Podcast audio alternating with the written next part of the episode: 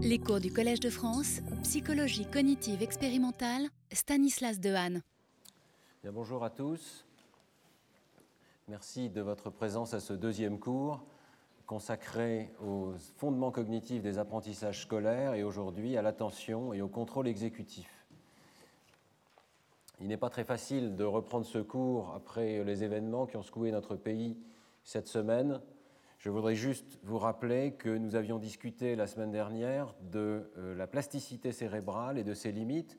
Et je vous avais parlé en particulier de euh, cette personne, Nico, qui vit avec un demi-cerveau, comme euh, quelques autres personnes, et qui est parvenu à s'épanouir, à trouver un équilibre avec des activités artistiques dans lesquelles il est excellent, en dépit de sa lésion, des activités sportives, parce qu'il a reçu une éducation euh, aimante et une stimulation constante. Et je voulais vous rappeler également qu'à l'autre extrême, je vous avais parlé euh, des études qui ont été menées, euh, notamment en Roumanie, sur les orphelins qui ont vécu dans des orphelinats, dans des conditions épouvantables, à la fois socialement, absence de stimulation, contexte de peur, et je vous avais parlé de travaux fondamentaux chez la souris qui montrent qu'on peut effectivement fermer la plasticité cérébrale dans de tels environnements, ou au contraire la rouvrir lorsque l'environnement est stimulant pour l'enfant. Alors, je n'ai pas pu m'empêcher euh, de mettre sur cette diapositive cette phrase que vous avez entendue plusieurs fois dans la semaine passée. Ouvrir une école aujourd'hui, c'est fermer une prison dans 20 ans. Euh, on l'attribue à Victor Hugo, il semble qu'elle soit euh, en fait de Louis Jourdan, comme par hasard un éditeur de presse et un journaliste du 19e. c'est une phrase dans laquelle je crois profondément. Je crois que dans nos choix de société, il y a une tension entre, euh, dans le jeu de société, on pourrait dire, entre des coups qui nous amènent vers la case prison et des coups qui nous amènent plutôt vers la case école. Et euh, ce n'est pas simplement un choix du point de vue du neurobiologiste, comme on l'a vu la semaine dernière, euh, c'est très objectivement une question de santé cérébrale. C'est une manière d'épanouir le cerveau que de lui offrir l'école et un environnement stimulant. c'est une manière de fermer le cerveau que de le mettre en prison. Bon, encore faut-il euh, avoir des écoles qui soient à la hauteur. Et je voulais rappeler que si nous avons un choc aujourd'hui, nous en avions eu un il y a, il y a quelques années avec l'enquête PISA. Ça aurait dû nous faire un choc peut-être encore un petit peu plus profond. Hein. Euh, vous pouvez lire sur Internet la synthèse de cette enquête PISA sur euh, l'état des écoles françaises pour la France. Et voici quelques citations. En France, la corrélation entre le milieu socio-économique et la performance est bien plus marquée que dans la plupart des autres pays de l'OCDE. Ça veut dire que la dispersion des scores en France est une des plus élevées des pays de l'OCDE. On a d'excellents résultats pour les élites et de très mauvais résultats pour les familles défavorisées. Le système d'éducation français est plus inégalitaire en 2012 qu'il ne l'était neuf ans auparavant. Les élèves issus de l'immigration, auxquels on pense beaucoup évidemment, sont au moins deux fois plus susceptibles de compter parmi les élèves en difficulté. Même après contrôle du milieu socio-économique, en France, les élèves issus de l'immigration accusent des scores inférieurs de 37 points à ceux des élèves autochtones, soit presque l'équivalent d'une année d'études, une année d'études, contre 21 points en moyenne dans les pays de l'OCDE. En France, les élèves issus d'un milieu socio-économique défavorisé n'obtiennent pas seulement des résultats nettement inférieurs, ils sont aussi moins impliqués, moins attachés à leurs écoles, moins persévérants et beaucoup plus anxieux par rapport à la moyenne des pays de l'OCDE. Il y a une anxiété scolaire en France. Alors je ne voudrais pas plomber l'atmosphère, je pense que nous avons d'excellentes écoles, nous avons aussi du travail à faire. Je voulais simplement au contraire introduire euh, l'importance de l'attention à l'école en vous montrant une petite vidéo euh, du travail qui a été réalisé dans une ZEP en particulier, à Gennevilliers, j'en ai déjà parlé dans euh, un exposé précédent au mois de novembre, un travail qui est inspiré par le matériel de Maria Montessori, par les méthodes de Maria Montessori, mais aussi par les sciences cognitives dont on va parler par la suite. Et je voulais juste vous, montrer cette vidéo pour que vous puissiez prêter attention vous-même à l'attention des enfants. Cette capacité incroyable en maternelle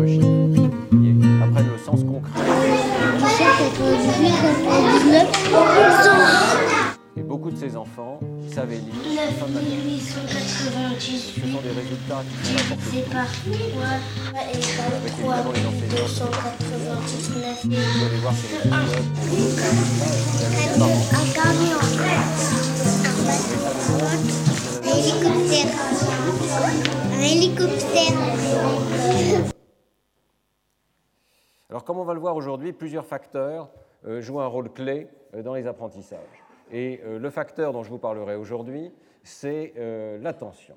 Alors qu'appelle-t-on attention en sciences cognitives? Eh bien, on appelle attention l'ensemble des mécanismes qui nous permettent de sélectionner une information et la manière dont elle va être traitée, les étapes de traitement internes dans le système. Vous savez que nous sommes tous en permanence au niveau sensoriel bombardés d'informations, on peut être distrait, par telle ou telle personne, par tel ou tel bruit. Euh, on essaye de se concentrer. Euh, l'attention est le mécanisme qui va être sélectionner un objet et de décider que c'est celui-là qui va être traité et pas un autre. Alors en fait, on distingue plusieurs systèmes attentionnels et Michael Posner, l'un des chercheurs qui a beaucoup travaillé sur ce sujet, distingue au moins trois systèmes. Un système d'alerte qui permet de moduler globalement notre vigilance. Il y a certains moments où nous avons besoin d'être plus vigilants que d'autres.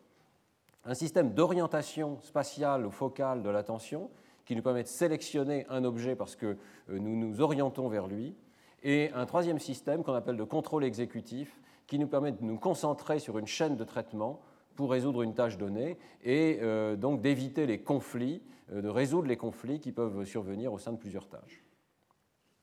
Alors, ce, que nous allons voir aujourd'hui, euh, c'est que l'attention peut moduler massivement l'activité cérébrale. Elle peut donc faciliter l'apprentissage, mais elle peut aussi orienter l'apprentissage dans la mauvaise direction, si on ne fait pas attention à la bonne propriété du stimulus. Et euh, je pense donc que euh, le plus grand talent d'un enseignant est peut-être d'arriver à canaliser ou captiver même à chaque instant l'attention de l'enfant, mais pas dans l'abstrait, mais vers le niveau approprié, celui qu'on souhaite enseigner. Et euh, on verra aussi qu'on peut apprendre à faire attention. C'est-à-dire que comme tous les systèmes cérébraux, le système attentionnel est plastique et il peut apprendre à fonctionner mieux. Alors, premier système attentionnel, le système d'alerte. On peut dire que c'est le système du quand faire attention. C'est un système global qui euh, va permettre euh, de moduler la vigilance globale du cortex et euh, de dire, voilà, il y a un moment particulier, ça peut être un moment très émotionnel par exemple, très émouvant, où euh, notre euh, cortex va être en capacité d'apprentissage maximale.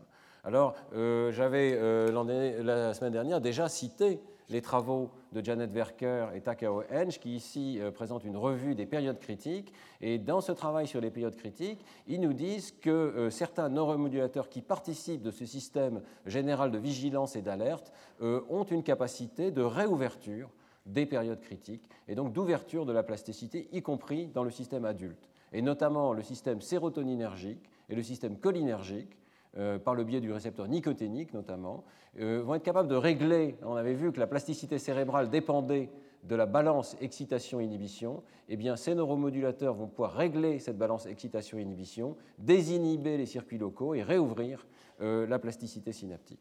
Et euh, ils euh, font une suggestion qui est intéressante, même si elle est spéculative. Euh, on va parler dans un instant de l'effet des jeux vidéo sur la plasticité cérébrale, et ils suggèrent que ça pourrait être par l'engagement de certains neuromodulateurs, comme l'acétylcholine par exemple, que les jeux vidéo pourraient engager donc, ces mécanismes d'attention ou d'alerte et augmenter l'apprentissage. il y a des exemples très concrets de ces effets. J'ai choisi de vous présenter un exemple tout à fait classique, qui est le travail de Mike Merzenich en 1998 dans Science, qui montre comment l'activité euh, du noyau basal de Menert euh, module les apprentissages au niveau des cartes auditives du cortex. Euh, Mike Merzenich a constamment dans son travail montré que les cartes corticales pouvaient être modulées dans leur surface, dans leur organisation, par la plasticité. Et ici, donc, il va stimuler euh, le noyau basalis de Meller, donc le système cholinergique, et regarder quels sont les effets sur le cortex. Alors, euh, on sait que ce noyau reçoit donc des entrées du système limbique, paralimbique. Il est donc capable d'intégrer des stimuli du monde extérieur, et notamment du monde euh, émotionnel, et est capable de prendre une décision. Maintenant est un moment important.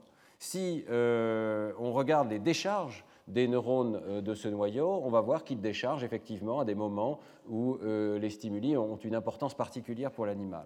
Et alors ici, euh, dans l'expérience de Merzenich, on va apparier la présentation d'une fréquence particulière sonore euh, une parmi toutes les autres qui seraient possibles de présenter, euh, avec la stimulation du noyau basal de Ménard.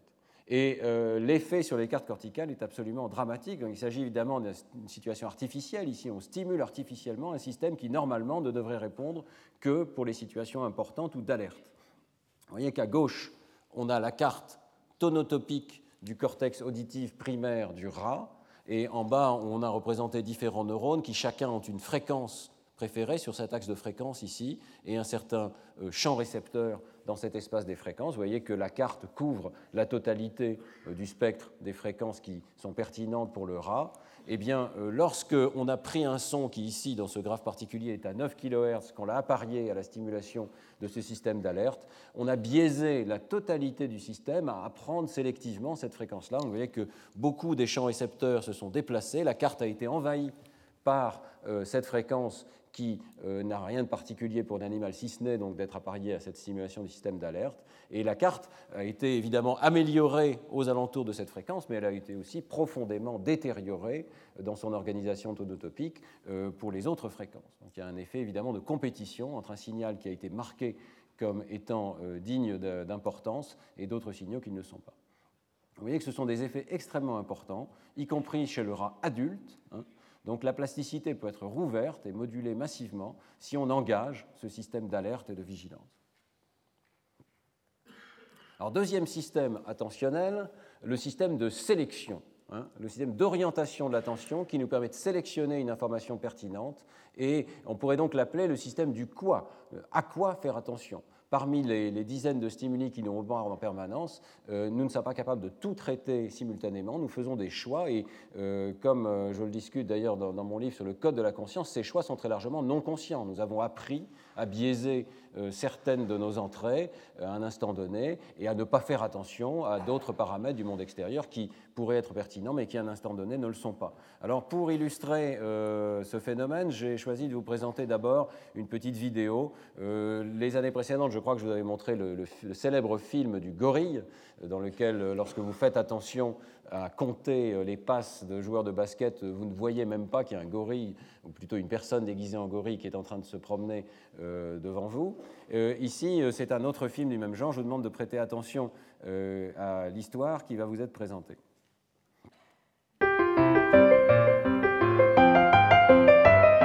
Clearly, somebody in this room murdered Lord Smythe, who, at precisely 3.34 this afternoon, was brutally bludgeoned to death with a blunt instrument. I want each of you to tell me your whereabouts at precisely the time that this dastardly deed took place. I was polishing the brass in the master bedroom. I was buttering his lordship's scones below stairs, sir. Why, I was planting my petunias in the potting shed. Constable, arrest Lady Smythe. But, how did you know? Madam, as any horticulturist will tell you, one does not plant petunias until May is out. Take her away. Sorry, madam. It's just a matter of observation. The real question is how observant were you? Alors, est-ce que vous avez remarqué quoi que ce soit d'anormal dans cette situation? Il y a, euh, je crois, une vingtaine d'éléments qui ont été sous vos yeux, euh, complètement modifiés. Vous allez voir immédiatement cette vidéo. C'est très amusant de voir aussi comment ils ont fait, puisque tout ça est une seule prise. 21 changements. And action. Clearly, somebody in this room murdered Lord Smythe, who, at precisely 3.34 this afternoon, was brutally bludgeoned to death with a blunt instrument. I want each of you to tell me your whereabouts at precisely the time that this dastardly deed took place. I was polishing the brass in the master bedroom. I was buttering his lordship's scones below stairs, sir. Why, I was planting my petunias in the potting shed. Constable, arrest Lady Smythe. Vous voyez qu'il n'y a pratiquement pas un élément qui n'a pas changé hein, dans la scène, mais vous ne les avez pas vus. Le message, c'est un message publicitaire. Euh, nous pouvons tout à fait être aveugles à des événements euh, de notre vie quotidienne parce que nous pouvons regarder à travers, en quelque sorte. C'est-à-dire que dans toutes ces expériences, on peut montrer que votre regard vos yeux se sont tournés vers les éléments de la scène qui ont changé, mais ces éléments n'ont pas été enregistrés en quelque sorte, parce que vous prêtiez attention à, l'enquête policière et pas au tableau particulier ou au fait qu'il y avait un ours ou une, je crois que c'est une armure qui se transforme en ours ou l'inverse dans la scène. donc vous voyez qu'on peut être en quelque sorte aveugle au monde extérieur parce que notre attention est orientée vers le mauvais niveau. Et nous avons une illusion d'attention. Euh, nous croyons euh, que nous sommes capables de percevoir le monde extérieur, mais euh, nous avons en fait des limites extrêmement sérieuses de notre attention. donc j'ai coutume de dire que dans ce type de film, comme celui du gorille ou celui-ci, il y a une double illusion. La première, c'est que vous n'avez pas été conscient des objets qui ont été changés ou du gorille qui passe, mais la deuxième, c'est que vous pensez fermement que s'il y avait eu un gorille ou si les choses avaient changé comme ça sous vos yeux, vous les auriez vus.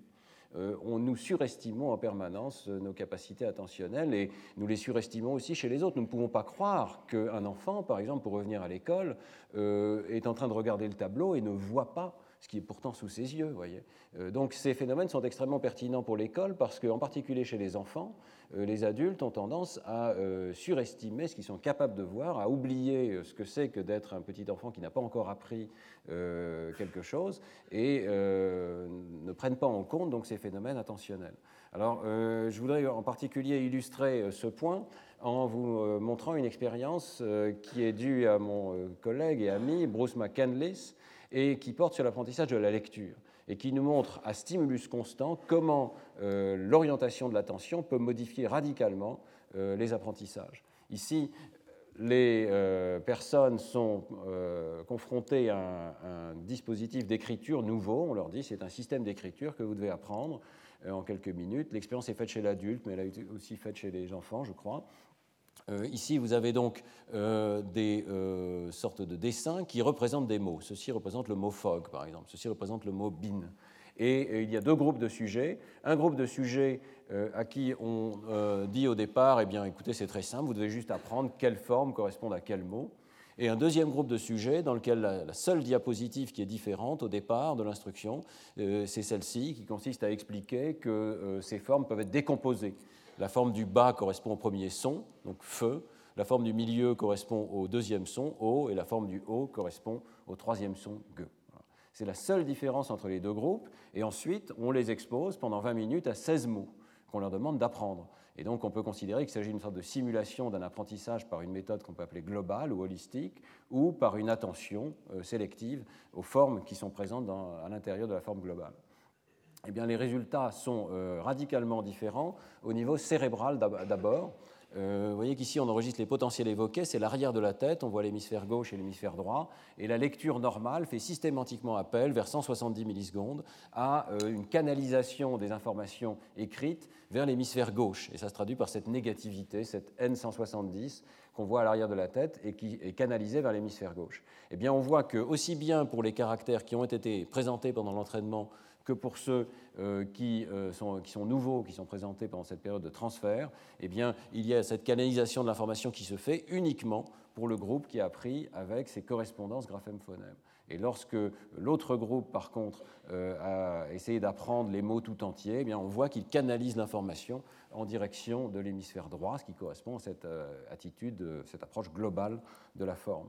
ce qui est intéressant de voir, c'est que les performances initiales de ces groupes euh, ne sont pas forcément différentes et souvent euh, il peut y avoir un avantage en faveur du groupe global. Pour apprendre 16 mots, euh, ça peut être plus facile de les apprendre globalement.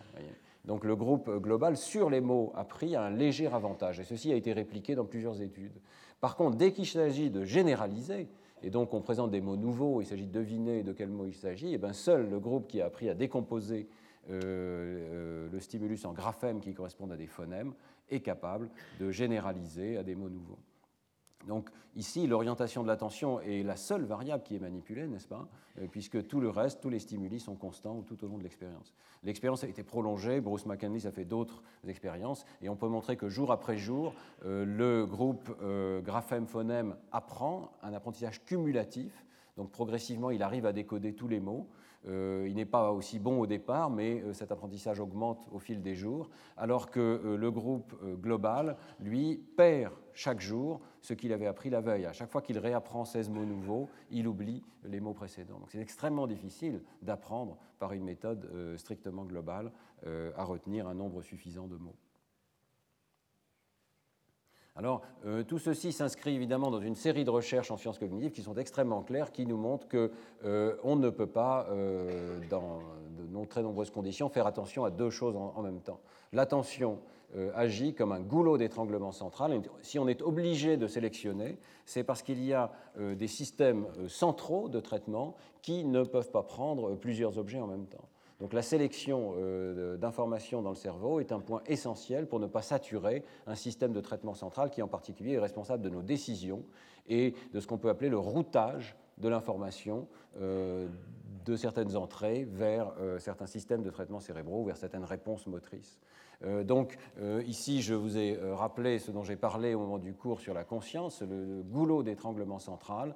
Lorsque vous faites attention à une cible T1, vous pouvez tout à fait manquer complètement une cible T2, comme on l'a vu dans le film, et c'est aussi le phénomène de ce qu'on appelle l'attentional blink, le clignement attentionnel. Vous, vous allez rater une cible qui est présentée presque simultanément avec la cible T1, juste un petit peu après. Euh, simplement parce que tout votre système, y compris votre système de prise de conscience, est orienté vers la cible T1. Et même lorsque euh, on vous présente ces deux cibles et que vous arrivez à en prendre conscience des deux, ce qui peut arriver, euh, eh bien, on peut montrer expérimentalement que le traitement de la deuxième cible a été ralenti, ce qui correspond exactement à ce modèle. C'est-à-dire que vous croyez avoir traité le plus rapidement possible chacune des deux cibles, mais en réalité, la première est passée et la deuxième a dû attendre et n'a pas pu être traité immédiatement. Et euh, ceci, y compris pour la prise de conscience de la cible T2. Dans les travaux avec Sébastien Marty euh, au laboratoire, on a pu montrer que la prise de conscience de la cible T2 est différée. Vous avez l'impression qu'elle était toujours là. En réalité, vous n'en avez pris conscience que très tardivement, lorsque vos ressources centrales ont été libérées. Donc il n'est pas rigoureusement impossible de traiter plusieurs objets, mais au niveau central, euh, il n'y en a euh, en gros qu'un seul euh, qui est traité à la fois, et les autres doivent attendre, même si nous n'en sommes pas conscients. Alors, je pense que ces phénomènes ont des conséquences très importantes dans le domaine de l'éducation. bien entendu, l'enseignant doit créer des matériaux attrayants, mais il doit faire attention à ne pas créer des matériaux distrayants qui ne distraient pas de sa tâche primaire. Et tout doit être mis en œuvre donc pour orienter l'attention vers le niveau pertinent celui que l'on souhaite enseigner. Et euh, ceci nous amène à un problème qui est très fréquent à l'école et dont nous parlera Caroline Huron lors du séminaire à 11h, qui est ce qu'on appelle la double tâche. C'est-à-dire que sans s'en rendre compte, dans les exercices qu'on demande aux enfants, on lui demande en fait de faire deux choses en même temps. Parce qu'il n'a pas encore routinisé euh, un traitement, alors qu'on lui demande déjà d'en faire un deuxième, ou bien parce qu'il a un petit handicap et qu'il a des difficultés avec un traitement, par exemple l'écriture, qui devrait être facile pour les enfants à un certain âge, mais qui n'est pas pour lui, eh bien, on le place dans une situation de double tâche et il ne peut pas assimiler correctement l'information qu'on lui demande d'assimiler. on peut à ce moment-là essayer de simplifier la situation euh, de l'enfant de manière à ce qu'il puisse euh, libérer des ressources attentionnelles pour faire attention au niveau euh, que l'on souhaite enseigner. Alors, je voudrais euh, souligner que dans l'espèce humaine, l'orientation de l'attention, qui joue un rôle donc absolument crucial, ne dépend pas seulement d'aspects mécaniques, comme le fait qu'un objet vibre, par exemple, sur une page Internet qui attire votre attention, mais aussi de signaux sociaux. Et toute une série de recherches récentes extrêmement intéressantes montrent que cet aspect social est fondamental et, euh, dans les apprentissages. Alors, en particulier, on sait depuis longtemps que très tôt, euh, l'enfant va orienter son attention en fonction du regard des autres. Et en particulier, ici, euh, si la maman ou la personne qui est en face de lui oriente son regard vers un objet, l'enfant va très rapidement suivre du regard, une compétence qui est présente dans la première année de vie. Eh bien, on sait que cette orientation de l'attention va jouer un rôle crucial dans l'apprentissage. Euh, une expérience en particulier assez remarquable de Dare Baldwin euh, a montré que euh, l'orientation de l'attention de l'enfant pour partager le focus attentionnel avec un adulte joue un rôle clé dans l'apprentissage des mots du langage. Dans l'expérience de Dare Baldwin, il y a un objet qui est présent, qui arrive, et la personne s'oriente vers lui, et ensuite on entend un mot qui peut être dit par la personne elle-même, euh, par exemple, elle dit Dax, ou alors euh, une autre personne présente dans la pièce, ou un haut-parleur qui est présent dans la pièce, dit ce mot Dax. D'un point de vue de conditionnement opérant, euh, tout euh, est là, le comportement de l'enfant euh, s'oriente vers, vers l'objet, l'objet est présent, on entend le mot, et pourtant il n'y a aucun apprentissage dans la situation où ce n'est pas la personne qui s'oriente qui prononce le mot. L'apprentissage est maximisé lorsque il y a une intention de communiquer un apprentissage qui est le fait de la personne en face et qui oriente son attention, et il y a une attention partagée de la part de l'enfant. Euh, donc l'enseignant joue vraisemblablement un rôle tout à fait clé dans cette affaire, qu'il s'agisse d'un parent ou d'un enseignant à l'école. Par son attitude, il va déterminer l'attention de l'enfant et moduler les apprentissages. Euh, alors, euh, cette idée d'un rôle clé social a été mise en valeur dans plusieurs articles récents de Gergely Sibra et George Gergely, qui en font un point clé de l'évolution humaine pour eux, il y a une sorte de pédagogie naturelle dans l'espèce humaine qui n'existerait pas peut-être dans aucune autre espèce animale. Euh, pour eux, donc, euh, l'apprentissage en société constitue une adaptation évolutive fondamentale. Et euh, pourquoi? Parce qu'elle seule permet l'apprentissage rapide de connaissances génériques ou de connaissances sémantiques. Euh, la question, c'est comment savons-nous lorsque quelqu'un fait quelque chose devant nous, si c'est important, si c'est généralisable, ou bien si au contraire il s'agit simplement d'une préférence de la personne qui est en face de nous Eh bien, euh, Gergely et collaborateurs font l'hypothèse que euh, les signaux sociaux qu'ils appellent ostensibles, comme l'orientation du regard ou l'utilisation d'une prosodie particulière de la voix, induisent ce qu'ils appellent une posture pédagogique chez l'enfant. C'est-à-dire que l'enfant détecte qu'il s'agit d'une situation où la personne qui est en face de lui veut lui apprendre quelque chose. Et si la personne qui est en face de lui veut lui apprendre quelque chose, c'est que cette chose est importante et généralisable. Donc euh, l'idée, c'est que ces signaux, comme l'orientation du regard, biaisent l'enfant à interpréter l'information comme euh, généralisable, importante, et euh, le cerveau interprète ces indices de façon absolument spontanée, automatique.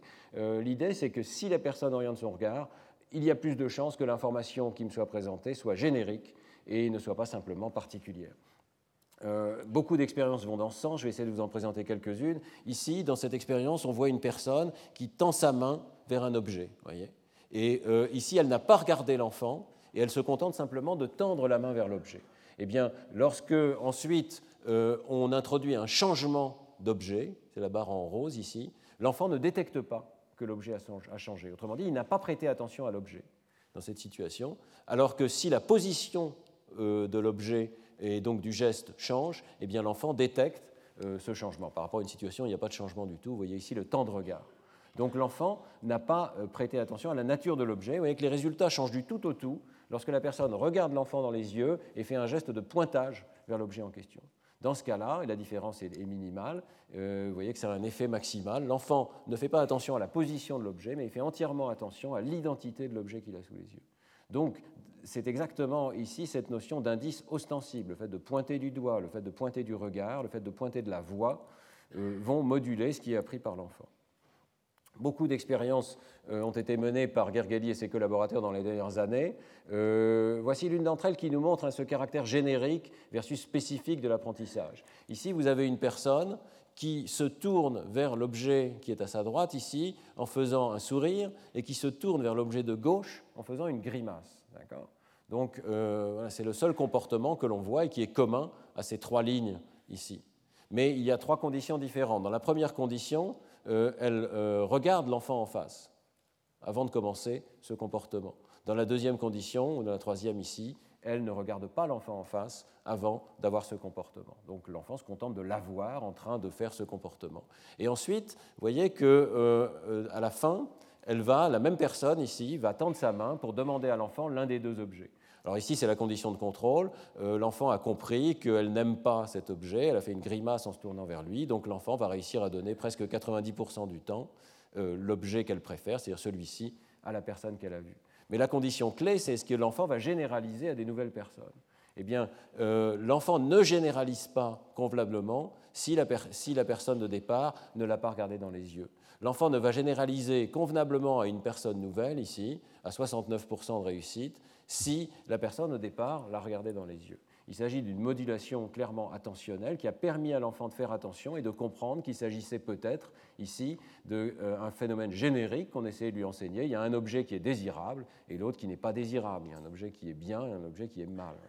Mais l'orientation du regard, ce phénomène social, va moduler considérablement ce qui est appris par l'enfant. Ici, vraisemblablement, il a appris que cette personne n'aime pas cet objet-là. Dans la condition, au contraire, ostensible, il a appris quelque chose de plus, qui est qu'en général, cet objet-là euh, n'est pas désirable, celui-ci est désirable.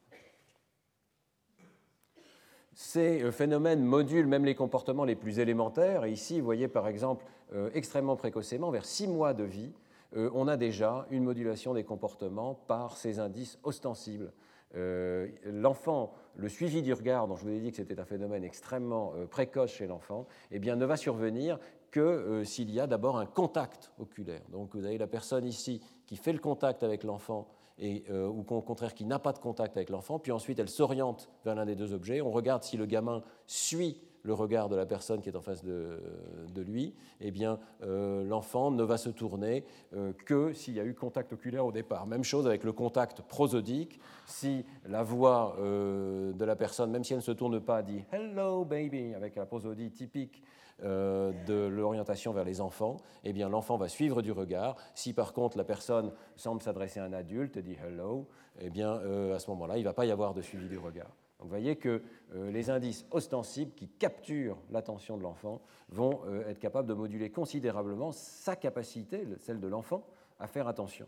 Euh, alors, euh, j'aime bien ces expériences de suivi du regard et je me demande s'il y a un lien entre suivre du regard et suivre tout court, comme on dit suivre un cours de mathématiques par exemple. On peut vraiment penser que par son attitude, euh, par le fait de capturer le regard de l'enfant, de lui faire comprendre qu'elle a des connaissances génériques à partager, eh bien l'enfant va suivre ou ne pas suivre le cours qui lui est présenté. Et s'attacher l'attention de l'enfant, donc par le contact visuel et verbal, est probablement un élément clé du comportement de l'enseignant. Euh, je voulais vous mentionner que euh, Gergely, Xibra et collaborateurs euh, sont même parvenus à réinterpréter de cette manière-là. C'est un phénomène extrêmement classique en psychologie, et notamment la fameuse erreur A non B. Dans un article de Science en 2008, il montre que cette erreur A non B est profondément modifiée en fonction des indices sociaux. Alors qu'est-ce que c'est que l'erreur A non B Pour vous rappeler, c'est cette situation où un jeune enfant, typiquement vers 9-10 mois, euh, avant 12 mois en tout cas, euh, lorsqu'on lui cache un objet devant lui, va dans certaines circonstances se tromper et aller chercher l'objet au mauvais endroit. On appelle l'erreur A parce qu'il y a deux positions devant lui, A et B, et pendant quelques essais, on cache de façon répétée l'objet à la position A, et dans l'essai critique, euh, soudainement, on cache l'objet à la position B. Et ces jeunes enfants, vers 10 mois, euh, se trompent, et alors que l'objet, ils l'ont vu clairement, était caché à la position B, ils vont aller le chercher avec la main euh, à la position A. Donc c'est ce qu'on appelle l'erreur A non B. Et alors Piaget pensait que ça traduisait une non-permanence de l'objet. On sait aujourd'hui que ça n'est pas le cas, et qu'en particulier, les enfants sont surpris s'ils voient l'objet sortir de la position A alors qu'il a été caché en B. Donc quelque part, ils savent où se trouve l'objet, mais euh, ils ont une espèce d'incapacité soit de mettre à jour leur mémoire de travail euh, pour ce qui est de l'action motrice, soit peut-être plus plausiblement d'inhiber un comportement répétitif. Ils sont allés plusieurs fois en A et maintenant on leur demande d'aller en B. Alors ça a été l'interprétation classique pendant des années. Pat Goldman-Rakish, Adele Diamond ont considéré qu'il s'agissait d'un développement du cortex frontal. Tout ceci est très plausible, mais euh, ce qu'apporte Gergely et Xibra, c'est la démonstration que ces comportements sont profondément modulés par le contexte social. Et euh, l'expérience, vous la voyez ici, euh, il y a trois conditions. Et la condition où c'est la condition standard, on pourrait dire, dans cette expérience, depuis le départ, les expérimentateurs ont cherché à attirer l'attention de l'enfant. Donc il y a une personne devant lui qui le regarde bien dans les yeux avant d'aller cacher l'objet en A et puis ensuite en B. C'est là, c'est la situation classique. Et ensuite, euh, Gergali et Xibra, sur la base de leur théorie, disent oui, mais peut-être que ce comportement ostensible euh, a une influence sur l'enfant. Donc ils introduisent deux autres conditions. Une condition dans laquelle la personne rentre dans la pièce, ne regarde pas l'enfant et commence à cacher les objets en A et puis en B. Et puis euh, une condition, il n'y a pas du tout de personne. on voit les pots se soulever, puis il y a un objet qui se cache derrière. Et voilà, on voit la même succession d'étapes L'objet est caché en A plusieurs fois, puis ensuite il est caché en B, mais il n'y a pas de personne, il n'y a pas de communication. Eh bien, euh, le résultat est extrêmement intéressant, c'est que ça a un effet majeur sur l'erreur non B. L'enfant comme d'habitude, fait l'erreur à nommer lorsqu'il y a une personne en face de lui qui interagit, qui le regarde. Il fait beaucoup moins l'erreur à nommer, il n'a pas complètement disparu, hein, mais il a fait beaucoup moins lorsque euh, la personne ne s'occupe pas de lui ou lorsqu'il n'y a pas de personne du tout. Donc ce n'est pas que l'enfant est incapable euh, d'apprendre où se trouvent ces objets, mais l'enfant, en quelque sorte, surestime ce qui lui est proposé pour l'apprentissage lorsqu'il y a une personne en face de lui. Lorsqu'il y a une personne en face de lui, ça veut dire qu'il y a quelqu'un qui cherche à lui communiquer des informations. L'enfant se met dans cette posture d'apprentissage, et cette posture d'apprentissage lui fait surapprendre la, position A et l'induit en quelque sorte à euh, faire l'erreur euh, vers B. On peut penser que euh, l'enfant interprète la situation comme ah, on cherche à m'enseigner qu'on met les jouets à la position A. Il faut mettre les jouets à la position A. C'est important. Voilà. Et donc, dans une certaine mesure, ça introduit une erreur dans son comportement lorsque l'objet est caché une seule fois à la position B. Mais l'enfant, quelque part, est plus rationnel dans cette situation qu'on ne le pensait auparavant. Il a l'air de tenir compte de l'importance des indices sociaux pour moduler son comportement. Alors, ces euh, interactions sociales jouent évidemment un rôle primordial, pas seulement dans des situations comme A non B, mais euh, dans l'apprentissage de la langue. Et euh, ici, je crois qu'il faut insister, parce que c'est évidemment un des apprentissages scolaires les plus importants, l'apprentissage de la première langue, mais aussi l'apprentissage d'une langue étrangère. Et nous avons des indices euh, très précieux, là encore, du rôle des interactions sociales dans l'attention de l'enfant. Euh, une expérience très célèbre de Pat Cool euh, en 2003 nous le, montre et je voudrais vous la rappeler. Lorsque des jeunes enfants de 10 ou 12 mois ou des locuteurs adultes écoutent un contraste dans une langue étrangère, eh bien, vous voyez ici donc euh, si ce sont des locuteurs du chinois et que le contraste en question est un contraste en chinois, ils vont être capables de le discriminer. Mais si le même contraste est présenté à des locuteurs de l'anglais, au-delà de cette période donc de 12 mois, eh bien, ils ne vont pas être capables de le discriminer. Et ici, euh, ce qui est proposé, c'est une brève période d'apprentissage pour essayer de voir si on peut préserver chez des enfants anglais ce contraste du chinois. Donc on présente à des enfants qui cette fois-ci sont tous américains euh, une période d'entraînement de quelques semaines pendant laquelle ces enfants américains vont interagir euh, soit avec une locutrice du chinois, soit avec une locutrice de l'anglais. Euh, la personne chinoise leur parle en permanence en chinois, pas spécialement avec le contraste qui va être testé ensuite, mais avec l'ensemble de la langue chinoise, avec toute une interaction sociale, vous voyez, avec plusieurs enfants en même temps. Et testé ensuite plus tard, les enfants américains qui ont été exposés à la locutrice chinoise parviennent à discriminer pratiquement au même niveau que les enfants qui ont été exposés à du chinois dès le départ. Les enfants contrôle américains exposés à de l'anglais euh, n'ont pas récupéré cette discrimination. Donc premier point très important, on est capable de préserver euh, une discrimination de consonnes du chinois euh, lorsque on expose l'enfant pendant cette fameuse période critique, avant 12 mois, à des stimuli qui sont pertinents. On leur montre que c'est pertinent.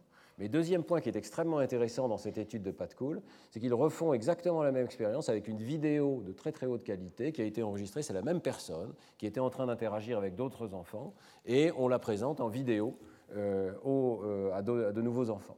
Et vous voyez qu'il y a zéro apprentissage ici. Ces enfants sont exposés à une quantité considérable de chinois par le biais de la vidéo ou par le biais de l'audio seul. Vous avez audio seul ici et audiovisuel eh bien, euh, ces enfants n'apprennent pas à récupérer ce contraste du chinois. Un peu comme tout à l'heure, ils ont reçu exactement la même quantité de stimulation par le biais des haut-parleurs de la télévision. C'est une stimulation de très haute qualité, mais ça ne suffit pas. Alors on ne sait pas très bien ce qui manque ici, mais probablement il s'agit de ces fameux indices euh, ostensibles, ces indices contingents au comportement de l'enfant, euh, la capacité donc de comprendre qu'il y a une situation d'apprentissage et qu'il y a quelque chose d'important à apprendre pour l'enfant. Pat Cool est en train de poursuivre ses expériences et j'espère que nous aurons bientôt des publications.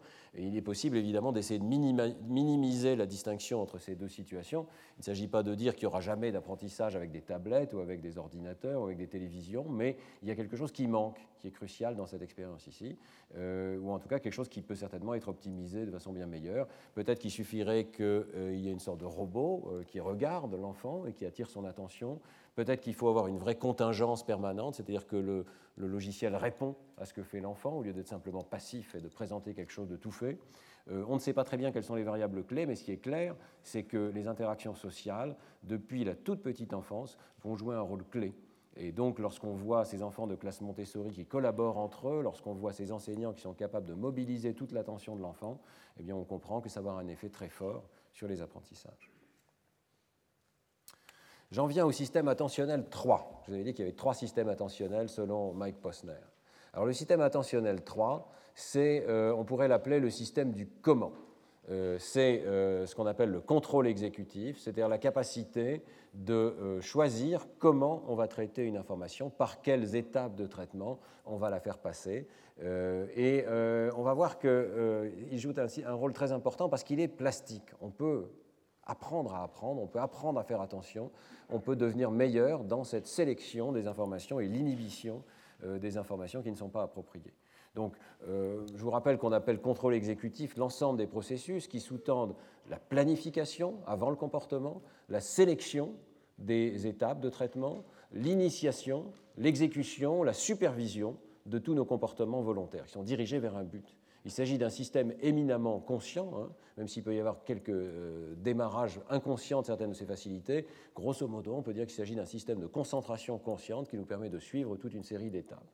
Euh, c'est un système qui permet la flexibilité. Euh, c'est lui qui va nous permettre d'éviter la routine, d'inhiber un comportement routinier et d'en adopter un autre qui est nouveau. Alors, il y a beaucoup de processus qui sont recouverts par ce terme de contrôle exécutif et la décomposition de ces systèmes n'est pas encore complète, mais il y a au moins la capacité donc de maintenir le but en mémoire de travail et de maintenir tous les éléments qui permettent d'arriver au but, donc sélectionner des représentations perceptives qui sont euh, pertinentes, ainsi que des actions qui sont pertinentes pour le but qu'on s'est fixé, inhiber les actions inappropriées, ne pas se laisser envahir par des distractions, et détecter et corriger les erreurs qui peuvent survenir au cours du déroulement du plan qu'on s'est fixé. Alors c'est vraiment un système qui se développe très progressivement euh, pour le coup, il n'est pas très développé au départ et il faut de nombreuses années pour qu'il se développe. Et il va continuer de se développer probablement tout au long de la vie, en tout cas au moins jusqu'à l'adolescence. Euh, l'enfant apprend à se contrôler. Ce qu'on veut dire par se contrôler, c'est euh, renforcer les stratégies appropriées, inhiber les stratégies inappropriées. Alors cet aspect d'inhibition euh, a été souligné en particulier par Olivier Houdet, qui a publié un petit livre récemment sur ce sujet, Apprendre à résister, qui vous décrit de façon très accessible hein, cet aspect de ce rôle important du contrôle exécutif et de l'inhibition. Alors, on peut citer de très nombreux exemples. Je viens de vous citer l'erreur à nommer. C'est un exemple typique. Il faut euh, certainement, même s'il y a des rôles, le rôle d'indices sociaux, il faut que l'enfant résiste à l'envie de retourner vers A, où il est allé plusieurs fois, et qu'il fasse l'effort d'aller vers B. Euh, l'erreur de euh, conservation du nombre est intéressante. C'est encore quelque chose qu'avait découvert Piaget. Si des points sont en correspondance terme à terme et qu'ensuite, sans changer le nombre, on écarte ah, je, vois que ça sort un peu de l'image ici. Non, c'est ça, il y a 5 et 5, pardon. Je vois pas très bien. Donc on garde le même nombre, mais on écarte euh, les points. Eh bien, euh, l'enfant va spontanément dire, euh, si on lui demande où est-ce qu'il y a le plus, il va dire il y a le plus là où c'est le plus écarté. Il a du mal à comprendre la distinction entre nombre et longueur. Mais en fait, on sait maintenant depuis de, de, nombreuses années que ce n'est pas un problème spécifique avec le nombre, c'est un problème plutôt d'inhibition d'une stratégie inappropriée de se fonder sur la longueur. L'enfant comprend le nombre très précocement, il a des systèmes invariants de reconnaissance du nombre, quelle que soit la disposition des objets, en tout cas qui résistent à des changements de la disposition des objets. Mais dans cette situation, il ne faut pas simplement avoir le nombre, il faut aussi être capable de sélectionner l'information de nombre et d'inhiber l'information de longueur. Et c'est peut-être cela qui pose des difficultés particulières avant euh, trois ans, quelque chose comme ça. Euh, choix des stratégies en calcul mental, beaucoup plus tard. Là encore, euh, les enfants vont faire des erreurs, on peut dire que ce sont des erreurs bêtes, ils choisissent la mauvaise stratégie. Donc si je vous dis par exemple, Luc a 20 bonbons, c'est 5 de plus que Jeanne, combien en a Jeanne? Peut-être que vous sentez en vous-même cette nécessité de résister à l'envie d'additionner, parce qu'on a utilisé le mot plus dans la phrase, alors qu'il faut évidemment soustraire pour obtenir la bonne réponse. Il faut s'accrocher à un modèle mental de la situation et résister aux impulsions qui peuvent être données par les indices superficiels de la phrase ici pour soustraire plutôt que d'additionner. Et euh, Bob Siegler en particulier a étudié ces capacités de sélection des, euh, opérations arithmétiques pertinentes en mathématiques et montré que c'était un phénomène très important au cours du développement. L'enfant met en place un répertoire de stratégies possibles et euh, toute une partie de l'apprentissage ne consiste pas à apprendre à exécuter ces stratégies, mais à choisir la bonne stratégie et à s'y tenir. Être capable de choisir une stratégie qui fonctionne dans un cas ou qui fonctionne trop lentement dans un autre cas, éviter celle qui fonctionne lentement, choisir celle qui fonctionne rapidement. Euh, un dernier exemple est celui du raisonnement logique, et là euh, je citerai le travail d'Olivier Houdet euh, sur l'entraînement à l'inhibition, puisque c'était un des premiers travaux hein, en 2000 qui avait montré qu'effectivement on pouvait entraîner le cerveau à utiliser des stratégies qui dépendent moins de l'immédiat perceptif et qui dépendent plus de la logique, du raisonnement logique. Donc, je vous invite à regarder cet article du Journal of Cognitive Neuroscience. ils utilisent une tâche euh, où euh, on demande euh, de prêter attention à, une proposition logique. Par exemple, s'il n'y a pas un carré rouge à gauche, alors il y a un cercle jaune à droite. Vous voyez, sur une carte qui peut avoir deux formes, toutes sortes de formes sont possibles. S'il n'y a pas un carré rouge à gauche, alors il y a un cercle jaune à droite. Alors, les personnes sont invitées à essayer de trouver une carte qui viole la règle. Et vous pouvez essayer de réfléchir à quelle est la carte qui viole la règle. S'il n'y a pas un carré rouge à gauche, alors il y a un cercle jaune à droite. C'est difficile, ça demande une opération logique, et euh, peut-être certains d'entre vous tombent dans le panneau, si je puis dire, de l'erreur perceptive qui consiste à dire, bon, il y a une négation dans la phrase, donc je vais mettre je vais faire le contraire, c'est-à-dire je vais mettre un carré rouge et puis un cercle jaune et ça va violer euh, la proposition logique. Bon, il se trouve que c'est complètement faux, euh, mais c'est ce qu'on appelle une stratégie perceptive, c'est-à-dire que vous êtes appuyé sur les éléments du problème et euh, vous les avez utilisés pour proposer une solution qui se trouve ne pas être la bonne. la solution logique, en fait, consiste à utiliser des éléments complètement différents qui ne sont pas mentionnés dans la phrase. Il faut violer la partie gauche de la phrase, donc il faut qu'il n'y ait pas un carré rouge euh, enfin, il faut plutôt que la partie, euh, je m'exprime mal, il faut que la euh, partie, la prémisse de la phrase logique, de la proposition logique soit vérifiée. Donc il faut qu'il n'y ait pas un carré rouge à gauche et il faut qu'il y ait quelque chose d'autre qu'un cercle jaune à droite. Donc par exemple, pourquoi pas un losange vert? Carte ici viole la proposition logique. Alors ce que montraient Olivier Houdet et ses collaborateurs dans ce travail, c'est qu'on peut apprendre ce genre de stratégie on peut apprendre à se rendre compte qu'il faut résister à cette stratégie d'appariement perceptif, euh, en particulier en maniant des cartes un petit peu similaires, mais avec des règles différentes, avec des lettres et des chiffres, des propositions logiques différentes. Et les personnes entraînées de cette manière, non seulement vont résoudre le problème euh, initial de façon bien meilleure, mais vont aussi, lorsqu'elles le font, faire appel à des régions beaucoup plus antérieures du cerveau, et notamment le cortex préfrontal dorsolatéral. Euh, donc, euh, il semble qu'elles soient mieux capables d'inhiber les comportements impulsifs indésirables qui sont liés à la perception. D'autres travaux ultérieurs ont répliqué et étendu, et notamment cet article de Prado et Novek qui montre que plus la règle logique exige de surmonter un biais perceptif. Vous voyez qu'on peut faire des règles graduellement de plus en plus difficiles, suivant qu'elles impliquent une négation ou pas, par exemple. Eh bien, plus la règle logique exige de surmonter un biais perceptif, plus l'activation du cortex préfrontal est importante. Donc, il y a vraiment un lien très étroit entre ce contrôle exécutif et cet apprentissage exécutif et l'entrée en activité progressivement de plus en plus importante du cortex préfrontal on avait vu la semaine dernière et dans d'autres cours que le cortex préfrontal est l'une des structures humaines d'évolution la plus récente et qui met le plus de temps à se développer. Je vous avais montré que sur le plan de la plasticité, la plasticité reste ouverte euh, de façon très prolongée dans le cortex préfrontal. Eh bien, euh, c'est probablement pour cela que nous pouvons continuer à apprendre et que nous devons continuer à apprendre tout au long de l'adolescence et sans doute au-delà à euh, contrôler nos comportements. Alors, une série de recherches euh, ont euh, porté précisément sur ce thème de l'apprentissage du contrôle exécutif.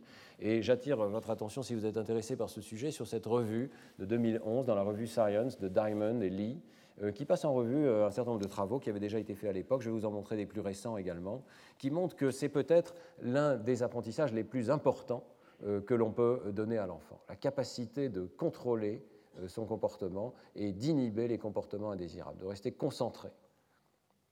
Euh, donc, euh, ce système exécutif peut s'entraîner, et lorsqu'on l'entraîne, il va y avoir une généralisation des apprentissages à de très nombreux comportements. De même que l'apprentissage de la mémoire de travail, qui est un système étroitement relié à ce système de comportement exécutif.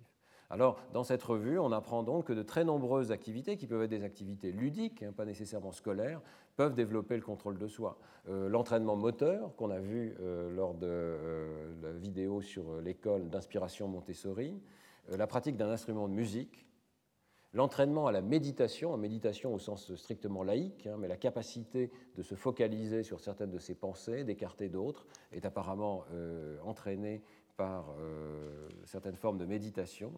Je le cite parce que c'est Mike Posner, avec un collègue chinois, euh, qui s'est emparé de ce sujet récemment, et montré des effets assez importants. Les effets se généralisent donc à beaucoup de tâches cognitives, et les enfants de milieux défavorisés en bénéficient le plus. C'est donc une intervention extrêmement intéressante pour réduire les inégalités. Alors je vais vous en donner euh, plusieurs exemples. Euh, un des tout premiers exemples est dû à Mike Posner, qui avait vu avant tout le monde, je crois qu'il y avait là un sujet extrêmement important pour le développement cognitif de l'enfant. Et donc avec euh, Marie Rothbard, qui était ses collègues sur les aspects de développement émotionnel de l'enfant, ils ont publié dans PNS un article un peu programmatique, mais qui contenait aussi quelques données, qui montraient que l'on pouvait essayer d'entraîner les enfants. Euh, ils ont pris des enfants soit de 4 ans, soit de 6 ans, et ils les ont entraînés pendant seulement 5 jours avec euh, des petites activités sur ordinateur. Euh, à l'époque, c'était assez nouveau. Et il s'agissait donc de contrôle sensorimoteur. il y a un petit chat sur l'écran, on, on, le suit à l'aide d'un joystick. Des activités d'anticipation, on anticipe le mouvement d'un animal, on essaie de savoir où est-ce qu'il va aller. Des activités de mémoire de travail, on présente des images qui peuvent être de plus en plus complexes, avec de plus en plus d'éléments et euh, l'enfant doit s'en souvenir et choisir la bonne après un délai. Des activités de résolution de conflits, par exemple le choix de deux nombres, ça c'est une tâche que j'ai beaucoup utilisée, choisir le plus grand de nombres, mais arriver à ne pas faire attention à la taille physique des nombres, se concentrer uniquement sur la taille numérique qui est symbolisée par le chiffre. Euh, donc une situation un petit peu similaire à celle euh, de, que je montrais tout à l'heure de la conservation du nombre de Piaget. Et puis contrôle inhibiteur, arriver à répondre très vite à une image fréquente, ici c'est celle d'un mouton, mais euh, arriver à inhiber sa réponse lorsque le loup apparaît, alors que le loup est assez rare. Donc on, répond, on répond, et puis d'un seul coup, il faut cesser de répondre. Ce sont des choses extrêmement simples, d'ailleurs qu'on utilise beaucoup dans les jeux avec les enfants. Ici, ce sont des petits jeux euh, qui sont pratiqués euh, simplement pendant cinq jours, et le groupe de contrôle, lui, regarde simplement des vidéos pendant le même temps. Eh bien, euh, dans les résultats, euh, Mike Posner et ses collaborateurs montraient qu'il y avait des performances améliorées dans un test d'attention qu'il a mis au point. C'est un test assez intéressant qui s'appelle le HUNT, je n'aurai pas le temps de décrire, mais on présente des stimuli qui sont appropriés à l'enfant, mais qui consistent à présenter un objet central auquel il faut faire attention, et puis des flankers, des, euh, stimuli sur le côté. Et donc l'enfant doit apprendre à se concentrer sur cet élément-là et négliger les autres. Alors évidemment, ici, ils sont congruents mais euh, ils peuvent être aussi incongruents. Vous voyez, le poisson est tourné vers la droite alors que tous les autres poissons sont tournés vers la gauche. Donc ça, c'est une très bonne situation d'attention sélective. Il faut que l'enfant se concentre sur l'instruction qu'on lui a donnée, se focaliser sur le poisson du centre et ne se laisse pas distraire par les poissons sur le côté. bien, la performance dans cette tâche s'améliore après l'entraînement. Vous voyez que l'entraînement n'est pas directement euh, en train de porter sur cette tâche. Hein. Et puis, euh, les potentiels évoqués changent également dans cette situation de congruence et d'incongruence. Euh, je ne vais pas rentrer dans le détail. Les effets sont d'ailleurs assez faibles, ne sont pas complètement consistants. ce n'est pas un papier qui vous montre des effets phénoménaux, mais c'est un papier programmatique qui nous montre qu'il est possible d'intervenir, même chez les tout petits enfants, avec des logiciels de jeu. Alors très vite, ce, cette chose-là va se développer simultanément avec ces travaux.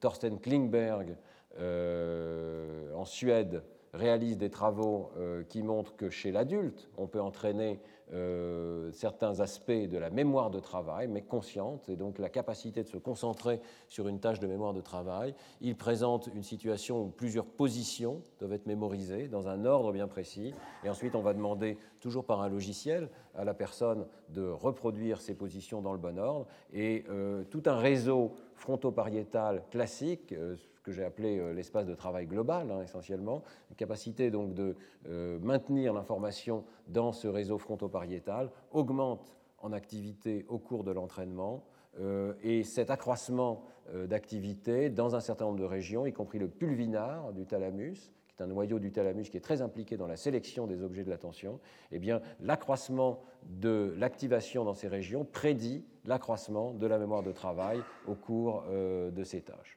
Donc on voit qu'on est en train, on arrive à entraîner un système de mémoire de travail dans le cerveau. Ce n'est pas un système fixe, nous n'avons pas une capacité strictement fixe, ce système est modulable par des entraînements, même extrêmement courts, ici cinq semaines. Évidemment, le premier travail est fait chez de jeunes adultes, mais ensuite, euh, l'idée, c'est d'aller chez l'enfant, et Thorsten Klingberg a en particulier en tête les enfants atteints des troubles de l'attention et d'hyperactivité.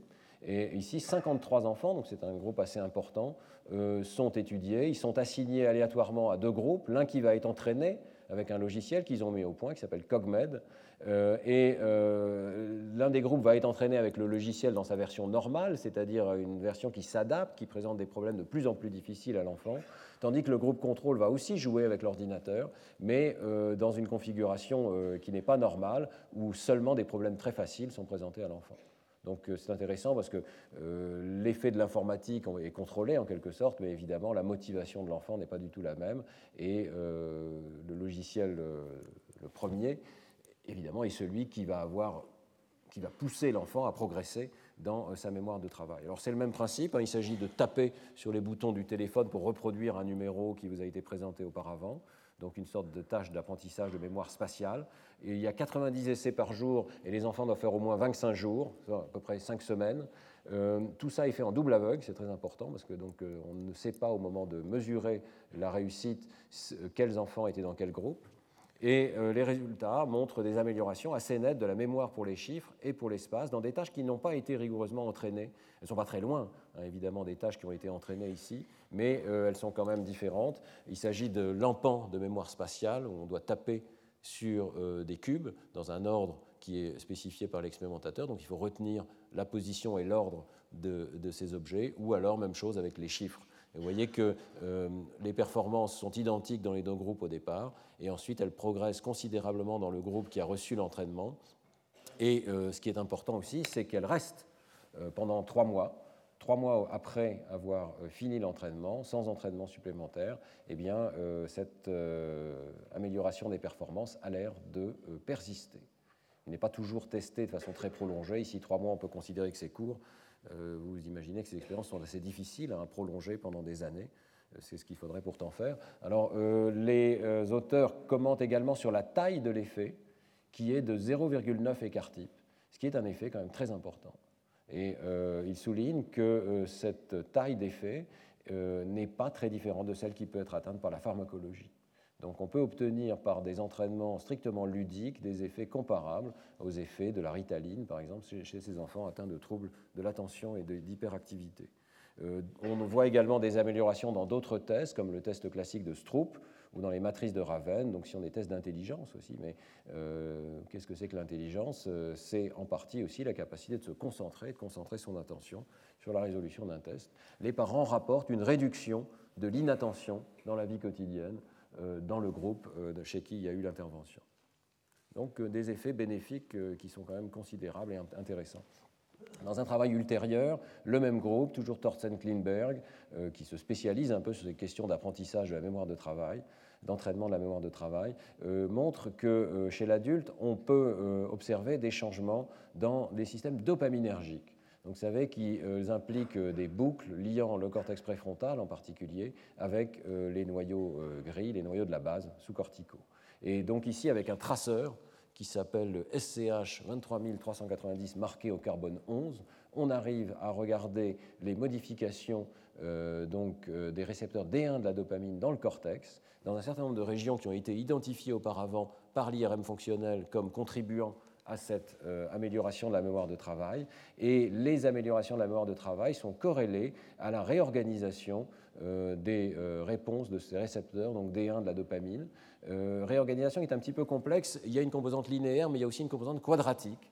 Et les auteurs insistent sur cette euh, théorie qui est qu'on doit trouver chacun son optimum de fonctionnement sur euh, une courbe qui est essentiellement parabolique. Donc il y a un point particulier de fonctionnement de ces récepteurs dopaminergiques euh, qui est optimal pour fonctionner convenablement dans ces tâches de mémoire de travail.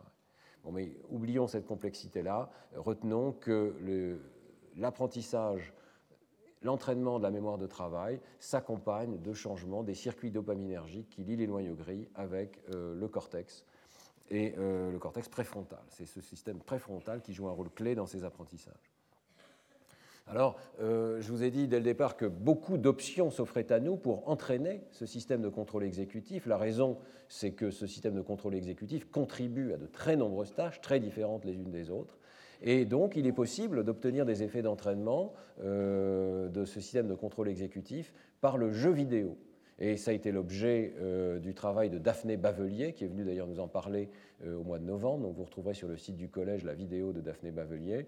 Elle a réalisé de très nombreuses études depuis euh, son article de 2003 dans Nature. Dans cet article de 2003, elle montrait déjà que des gens qui jouent régulièrement aux jeux vidéo ont des performances très augmentées dans diverses tâches d'attention et de perception ultra rapide. Par exemple, et c'est quand même assez surprenant, hein, le fameux clignement intentionnel. Ici, on vous a présenté une première cible on voit la courbe de perception d'une deuxième cible qui est présentée juste après la première. Donc le clignement intentionnel, c'est cette réduction de la détection du stimulus 2 lorsqu'il est présenté après un stimulus 1, réduction temporaire. Vous voyez qu'on finit par le redétecter après un certain délai. Mais les personnes qui jouent aux jeux vidéo ont des performances bien supérieures. Elles sont beaucoup moins sensibles à la même illusion. Elles voient mieux euh, les choses. Il est probable qu'elle voit avec un certain délai, hein, comme je vous l'ai expliqué tout à l'heure, mais euh, ce délai est soit plus court, soit ils sont, elles sont moins sensibles simplement à euh, cette distraction liée au premier item. Euh, autre phénomène classique qui était surprenant de voir modulé par les jeux vidéo, c'est le subitizing. On demande à des personnes de compter et de dire le plus vite possible combien il y a d'objets sur un écran, et on voit que les joueurs de jeux vidéo sont capables pratiquement sans erreur de voir 5 objets. Ils commencent à faire des erreurs et à compter au-delà de 6 alors que pour d'autres personnes, cette courbe de subitizing commence ici entre 3 et 4. Euh, dans ses travaux, Daphné Bavelier a aussi euh, assigné aléatoirement des personnes qui ne jouaient pas aux jeux vidéo d'action à des groupes qui doivent jouer ou à des groupes qui ne doivent pas jouer. Donc ce n'est pas seulement des choix personnels qui auraient pu conduire certaines personnes à jouer aux jeux vidéo ou à ne pas jouer aux jeux vidéo, c'est aussi l'entraînement euh, obligatoire, si on peut dire, à des jeux vidéo qui conduit à ces bénéfices. Alors, on ne peut pas passer en revue la totalité de ce qu'a fait Daphné Bavelier dans ce domaine.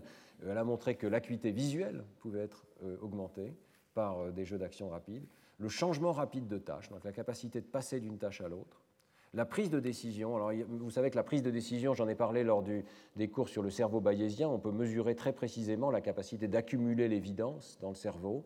Et Daphné Bavelier a montré que la prise de décision euh, chez ces personnes qui étaient entraînées aux jeux vidéo conduisait à des performances identiques, donc il n'y a pas de dégradation des performances, mais avec une vitesse beaucoup plus grande, comme si elles étaient capables d'accumuler plus d'évidence par unité de temps pour prendre leurs décisions. Et puis euh, également, et c'est l'objet de ce cours, l'attention soutenue, le contrôle exécutif. Par exemple, dans la tâche dont on parlait tout à l'heure dans le contexte de Mike Posner, si vous avez toute une série de formes auxquelles il ne faut pas répondre et soudainement vous devez répondre à une forme, c'est ce qu'on appelle l'attention soutenue. Hein. vous devez maintenir votre attention alors que c'est assez euh, usant puisque vous n'avez pas à répondre pendant toute une série d'essais, mais il faut arriver à rester vigilant pour cet essai-ci. Ou bien au contraire, lorsque vous devez répondre en permanence à une forme qui se répète, qui se répète, et puis de temps en temps, il ne faut pas répondre, eh bien dans ces deux situations, on mesure euh, ici le, comportement des personnes qui ont été entraînées avec des jeux vidéo d'action ou sans jeux vidéo d'action, et on a un effet très fort sur le temps de réponse à performance qui est rigoureusement identique. Euh, donc, euh, clairement, ces jeux vidéo modulent la capacité de sélectionner par l'attention, de résister à l'impulsivité, de soutenir son attention. Euh, alors le transfert d'apprentissage, c'est-à-dire le passage à euh, d'autres tâches, est peut-être l'un des aspects les plus remarquables de cet entraînement aux jeux vidéo. C'est-à-dire que souvent les jeux vidéo euh, ne changent pas la performance immédiate du, joueur, mais changent sa capacité d'apprendre très rapidement une stratégie nouvelle. Et donc c'est vraiment apprendre à apprendre. Alors je ne voudrais pas quitter ce chapitre sans mentionner que les jeux vidéo posent évidemment de nombreux problèmes. Le temps consacré au jeu est évidemment souvent tout à fait excessif. Euh, le euh, contenu dans les résultats même de Daphné Bavelier doit être violent. C'est très curieux et ce n'est pas compris, mais elle montre que ces effets sont obtenus, en tout cas sont obtenus maximalement, avec des jeux euh, qu'elle appelle des first-person shooters, c'est-à-dire ceux où on a un pistolet devant soi et il faut tirer sur tout ce qui bouge, alors que les effets, le, jeu de contrôle, c'est Tetris, qui est un jeu géométrique mais non violent mais rapide, qui demande beaucoup d'attention. Donc ça, ça n'est pas parfaitement compris. Quel est le rôle exact de la violence dans les effets qu'obtient Daphné Bavelier Elle essaye actuellement de créer des jeux qui auraient les mêmes effets, mais qui n'auraient pas de contenu violent. Mais euh, si je vous ramène au premier système d'attention, le système d'alerte ou de vigilance, peut-être que le fait d'être confronté à une situation violente, émotionnelle, en tout cas très forte, augmente les effets d'apprentissage. Ça n'est pas très bien compris, mais peut-être que ça doit, en tout cas, en tant que parents, nous rassurer un tout petit peu lorsque nous voyons nos enfants jouer à ces jeux-là. Euh, même si la violence n'est pas désirable, les effets cognitifs, eux, euh, sont peut-être euh, plus importants. Mais encore une fois, hein, c'est un programme de recherche. il est tout à fait possible qu'on arrive aux mêmes effets sans contexte violent. je voudrais souligner aussi qu'il me semble que dans tout ce programme de recherche de Daphné Bavelier, il est quand même très important d'avoir des informations supplémentaires que nous n'avons pas pour l'instant euh, qui ne serait pas difficile d'obtenir, hein, sur les modulations de la cognition sociale, de la théorie de l'esprit des autres, de la lecture. Euh, nous ne savons pas si euh, ces jeux vidéo n'ont pas, toujours par phénomène de compétition, des effets négatifs sur les enfants. Donc ce sont des choses qui sont à prendre avec prudence. Et je pense que le message, c'est les jeux vidéo ont un effet qui peut être bénéfique, euh, mais le temps qui leur est consacré doit évidemment être contrôlé. Comme on a vu dans toutes les études précédentes, les effets peuvent être obtenus par Mike Posner ou par d'autres dans des situations où on joue régulièrement, mais très peu. 15 minutes par jour, 20 minutes par jour. On s'entraîne de façon régulière et ça peut avoir des effets très bénéfiques. Alors, d'où viennent les effets des jeux vidéo? Eh bien là encore, sans que ce soit parfaitement compris, on retrouve un rôle important du système dopaminergique et du cortex préfrontal. Je voulais simplement mentionner au passage cette vieille étude, mais qui reste d'actualité, je crois, euh, qui montre que euh, nous libérons de la dopamine euh, dans le striatum lorsque nous sommes en train de jouer à des jeux vidéo. Nous manipulons directement notre système de renforcement dans le cerveau et nous pouvons déplacer, par exemple, un traceur comme le raclopride, ce qui permet de le mesurer en caméra positron. Il y a une corrélation directe entre la réussite au jeu et l'engagement de ce circuit dopaminergique dans cette étude un petit peu ancienne ici.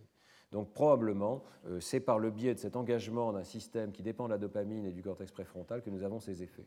Alors je termine en mentionnant que euh, la pratique musicale euh, a aussi des effets extrêmement bénéfiques sur le contrôle exécutif. Euh, et euh, là, il y a une littérature très importante. Je vous ai renvoyé un certain nombre d'articles d'Hélène Schellenberg en particulier et d'Hélène Neville. Et nous avions eu la chance en 2009, euh, Christine Petit et moi, d'avoir la, visite de Hélène Neville au colloque Parole et musique qui était le colloque de rentrée du Collège de France. Et je dis que nous avons la chance parce qu'elle a écrit à cette occasion ce chapitre qui est disponible alors que beaucoup de ses travaux ne sont pas encore publiés. Donc ce chapitre publié en français, euh, quelque part, fait date et donne une idée de ses travaux. Alors qu'est-ce que ces personnes ont montré? Eh bien que l'entraînement musical, même lorsque les enfants sont assignés aléatoirement à des groupes qui font de la musique ou à des groupes qui font d'autres activités artistiques qui engagent moins le système attentionnel, eh bien, peut améliorer les tests d'intelligence, de mémoire, de vocabulaire, d'aptitude numérique, de raisonnement. Euh, alors, ce qui est très intéressant dans le travail d'Enna Neville, c'est qu'elle montre que ces effets peuvent être imités par l'entraînement de l'attention. Donc, des entraînements à la Posner, si je puis dire, peuvent euh, reproduire toute une gamme d'effets obtenus par l'entraînement musical. Donc un entraînement non musical mais qui focalise l'attention des enfants euh, peut avoir des résultats tout à fait similaires. Et dans un article très récent, qui vient de paraître, enfin, qui vient de paraître en 2013 dans euh, PNAS, eh bien, euh, elle montre certains de ces résultats euh, qui sont obtenus en comparant des groupes où l'intervention est une intervention de l'attention, mais avec aussi une intervention ou pas sur les parents. J'ai trouvé cet article très intéressant. vous voyez qu'ici, il y a trois groupes. Alors, HS, c'est le groupe Head Start, c'est-à-dire Head Start, c'est le programme classique pour les petits-enfants de, maternelle aux États-Unis, pour, pour le primaire, je crois, je ne sais pas exactement jusqu'où ça s'étend. ABC, c'est le programme qu'a développé Helen Neville, qu'elle appelle donc Attention Boost for Children, c'est-à-dire focaliser sur l'enfant, entraîner l'attention de l'enfant. Et le troisième programme, c'est euh, le programme qu'elle appelle PCMCA, Parents and Children Making Connections, Highlighting Attention. C'est pratiquement le même programme que Attention Boost for Children, mais en plus, on donne aux enfants des informations, aux parents pardon, des informations sur euh, l'attention, on entraîne euh, les parents, on explique aux parents ce qui va se passer et on leur donne des règles très simples de comportement envers leurs enfants.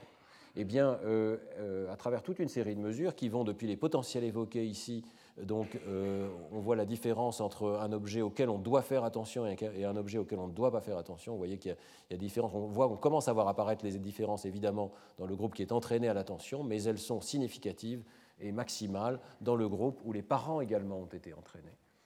et vous voyez que les changements ont lieu à la fois dans les parents et dans les enfants Sur le plan des parents, par exemple, ils mesurent la capacité de parler à son tour, de ne pas parler en même temps que l'enfant. C'est des, choses très simples, hein. Euh, mais euh, cette capacité s'améliore dans le, dans le, groupe qui a été entraîné. Euh, le stress des parents face à leurs enfants diminue. Les comportements des enfants changent également, et par exemple ici, ce qu'ils appellent le comportement à problème, les capacités sociales, le langage, le QI non verbal, toutes ces capacités vont être modifiées. Donc, sans rentrer dans le détail, hein, on a vu aujourd'hui que toute une panoplie d'entraînements euh, peuvent avoir des effets importants et que dans ce contexte, euh, attirer l'attention des parents peut être très bénéfique aussi. Évidemment, les parents euh, sont dans l'environnement social de l'enfant ceux qui passent le plus de temps, donc une intervention très limitée peut avoir des effets. Alors, la pratique de la musique euh, est associée à des changements corticaux, et là encore, on retrouve le cortex préfrontal, bilatéral, dorsolatéral en particulier. Euh, bien entendu, donc ici, ce sont des changements d'épaisseur qui ont été rapportés du cortex. ce sont des changements qui sont mesurables directement dans l'anatomie du cortex. Vous voyez que, euh, bien entendu, les aires auditives vont être modifiées, mais c'est très intéressant de voir aussi cette très importante modification dans le cortex préfrontal qui explique probablement pourquoi l'entraînement musical peut avoir des effets au-delà de la pratique musicale elle-même. Passage à l'acte, dernière diapositive. Je voudrais vous mentionner que euh, dans les années récentes, on commence à voir maintenant des études qui appliquent ces travaux de sciences cognitives euh, dans les écoles. Et euh, Adele Diamond, la première, a attiré l'attention sur ces phénomènes. en 2007, elle publie dans Science, donc une, excellente revue, une étude d'une pratique scolaire qui s'appelle Tools of the Mind, qui consiste à donner aux enfants des outils pour réguler leur comportement. donc, euh, essayer d'entraîner chez l'enfant le système de contrôle exécutif en lui expliquant comment ça marche et comment, par exemple, en répétant dans sa tête des instructions, euh, on peut arriver à mieux se concentrer, comment se concentrer pendant quelques secondes avant de réaliser une tâche pour la faire mieux, etc. Et euh, donc ces exercices d'autorégulation, combinés à l'entraînement des enseignants, à l'importance des fonctions exécutives, euh, conduisent à de très nettes améliorations de la capacité d'inhibition dans des tâches de type Stroop. Euh, il s'agit, je ne vais pas aller dans le détail, mais il s'agit toujours de cette notion donc, d'items distrayants, de flankers, euh, qui sont autour de l'objet sur lequel on doit se concentrer. Et le groupe contrôle est en rouge, ici le groupe traitement est en gris. Vous voyez qu'on observe des effets assez importants dans toutes sortes de tâches. Et en fait, les effets sont proportionnels à la au fait que la tâche mobilise les capacités de contrôle exécutif et d'inhibition. Donc on peut vraiment entraîner l'inhibition dans un contexte scolaire. Et une étude de Blair et Rever, que je cite ici, qui vient de sortir dans, euh, dans, PLOS ONE, euh, porte sur un panel beaucoup plus grand d'écoles, donc plusieurs dizaines euh, de, classes, et montre de façon importante, à travers plusieurs années, que ces effets qui sont introduits en maternelle vont se propager tout au long de la scolarité, vont avoir des effets euh, donc, dans la première année de primaire, vont s'étendre lorsque euh, ces capacités sont introduites, donc lecture et mathématiques, vont s'étendre à des compétences scolaires nouvelles qui n'avaient pas été entraînées du tout, conduisent aussi à une réduction du stress des enfants. Si on mesure simplement le taux de cortisol chez ces enfants, on s'aperçoit qu'il y a une réduction considérable du stress.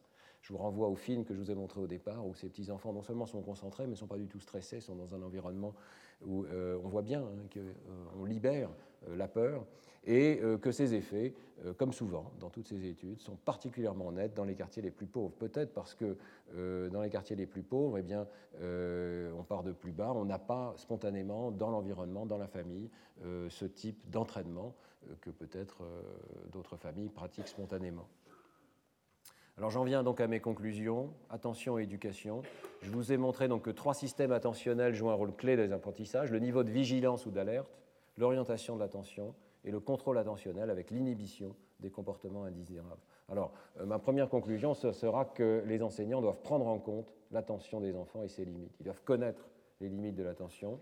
Ils doivent savoir donc que euh, l'enfant doit être vigilant, et c'est important évidemment euh, de rendre l'école et le cours plus attrayants pour les enfants, créer des moments intenses, pourquoi pas des moments inoubliables. Je pense que nous avons dans notre éducation des moments inoubliables, parce que vraisemblablement, ils ont euh, activé ce système d'alerte qui a imprimé ces connaissances en nous.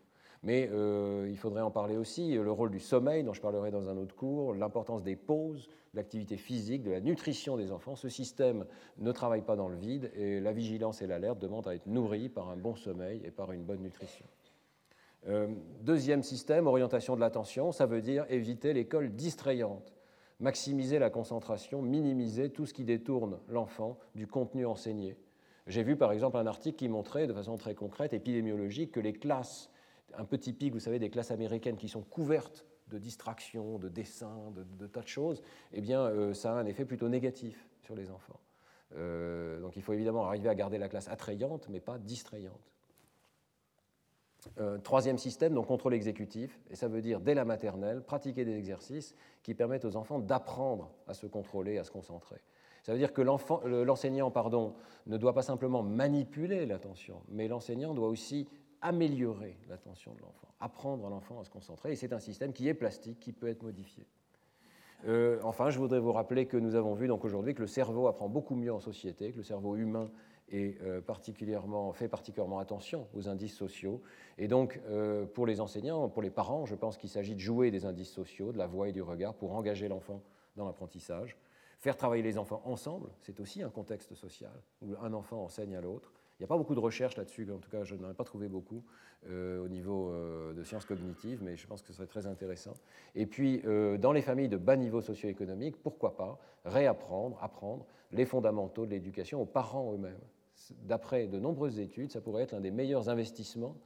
Euh, nos collègues américains font souvent attention à ce qui est le plus rentable pour un dollar. Et eh bien souvent, c'est euh, ce qu'on enseigne aux parents le plus précocement possible, parce qu'on euh, a vu les périodes de plasticité vont se fermer progressivement. Toute intervention qui est précoce chez ces petits-enfants va avoir un impact beaucoup plus augmenté. Donc dans ce contexte, l'ouverture de l'école aux parents, me paraît aussi extrêmement bénéfique et je crois que c'est la direction que nous prenons actuellement en France, de dire les parents sont des acteurs de l'apprentissage pour les enfants, ne sont pas, euh, sont pas exclus de l'école. Voilà. Euh, je vous remercie de votre attention. Retrouvez tous les enseignements du Collège de France sur www.collège-2-france.fr.